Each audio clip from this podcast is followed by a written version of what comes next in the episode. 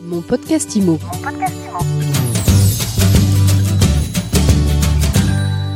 Bonjour à tous et bienvenue dans ce nouvel épisode de mon podcast IMO.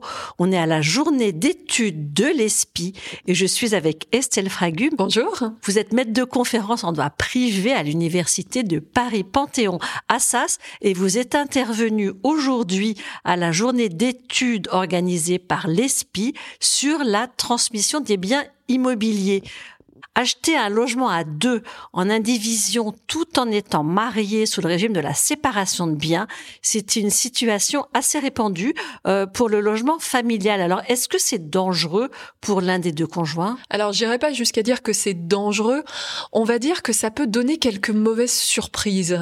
C'est une situation qui peut être assez imprévisible. Pourquoi? Parce que la plupart du temps, lorsqu'on est en séparation de biens, c'est vrai, on n'est pas censé en fait avoir une masse comme ça qui va être en indivision, qui va se retrouver entre les époux, parce que par définition, ils ont fait le choix de choisir une séparation des patrimoines. Mais lorsqu'on arrive sur des opérations comme le logement de famille, c'est vrai que souvent les couples, même en séparation de biens, se disent oui, mais ce bien-là qui est si particulier, ce serait bien de l'acheter en étant tous les deux propriétaires, un peu un sur un pied d'égalité. Donc ce qui se passe, c'est qu'ils vont acheter ce bien en indivision. La plupart du temps, ça va être sur du 50-50. Chaque époux sera propriétaire de 50% du bien. Et là où ça peut s'avérer effectivement un peu imprévisible, c'est sur la question du financement. Parce que euh, si on achète 50-50, on s'attend à ce que chaque époux paye au final et finance aussi 50% du bien. Sauf que on peut avoir un époux qui ne dispose pas des mêmes ressources, forcément qui va financer un peu moins.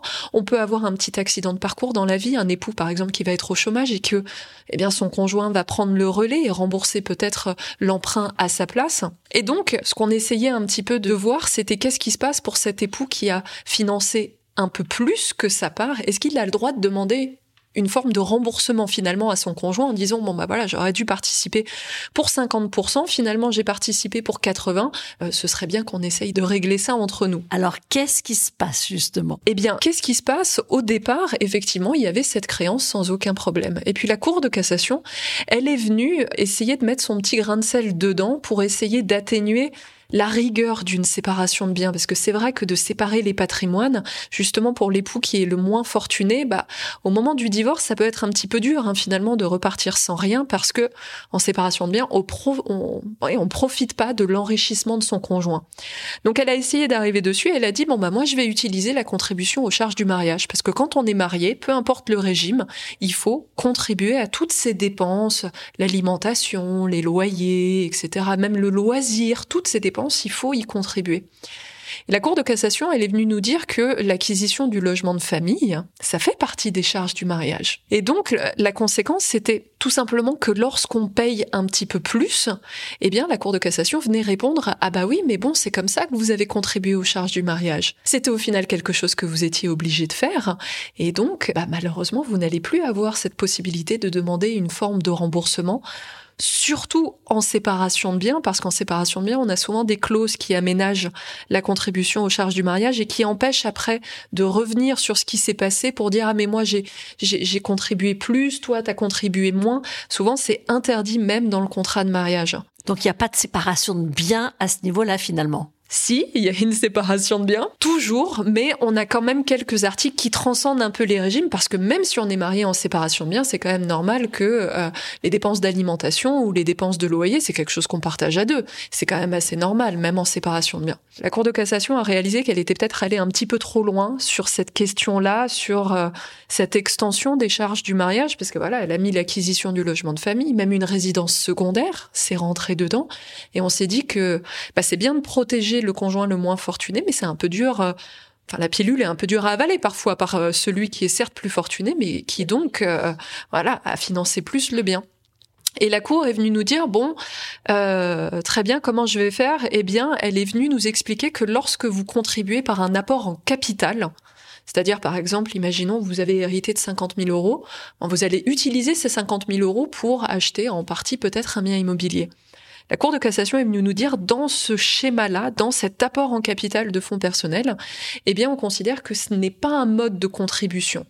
Vous ne pouvez pas contribuer aux charges du mariage par un apport en capital, ça ne marche pas. Donc vous allez toujours financer le bien comme ça, mais ça rentre plus dans euh, cet euh, élément un peu perturbateur qui est euh, la contribution aux charges du mariage. Il y a un montant limite? Non, il n'y a pas de montant limite, c'est la nature du financement. Si vous l'avez financé par un apport en capital, alors dans ce cas-là, vous n'êtes plus dans la contribution aux charges du mariage et vous allez avoir votre créance. Soit vous êtes resté sur quelque chose d'assez classique, c'est-à-dire vous allez utiliser vos revenus. Voilà, je Imaginons je gagne 3000 euros, j'en consacre 400 tous les mois à rembourser un emprunt, par exemple, pour l'achat du mobilier. Eh bien là, on va dire non. Ça, c'est de la contribution aux charges du mariage. Ça, c'est pas un apport en capital. Et donc, à partir de ce moment-là, eh bien, vous allez malheureusement bien souvent être privé de votre créance d'indemnisation. Donc risquer, ça se fait toujours, c'est pas quelque chose qu'on déconseille, mais je pense qu'il faut bien avoir à l'esprit de faire attention. Comment est-ce qu'on va financer le bien? Parce qu'il faudrait pas avoir de faux espoirs après si jamais on se met à financer un peu plus que sa part naturelle dans la propriété du bien. Alors en résumé, comment on se protège alors? Il vaut mieux avoir du capital à investir que de mettre un peu d'argent tous les mois. Je pense que c'est même avant ça, il faut faire très attention à son contrat de mariage. Je déconseille absolument pas la séparation de biens, tout dépend euh, de votre situation. Peut-être vous avez une activité professionnelle risquée, peut-être c'est votre aussi votre philosophie du mariage, hein. ça séduit de plus en plus la séparation de biens de ce point de vue-là. Là où il faut faire très attention, c'est sur les clauses spécifiques que euh, j'envisageais sur justement les clauses qui aménagent la contribution aux charges du mariage. Ça a un nom particulier, ça s'appelle les clauses de contribution journalière. Les époux sont présumés s'être acquittés de cette obligation au jour le jour.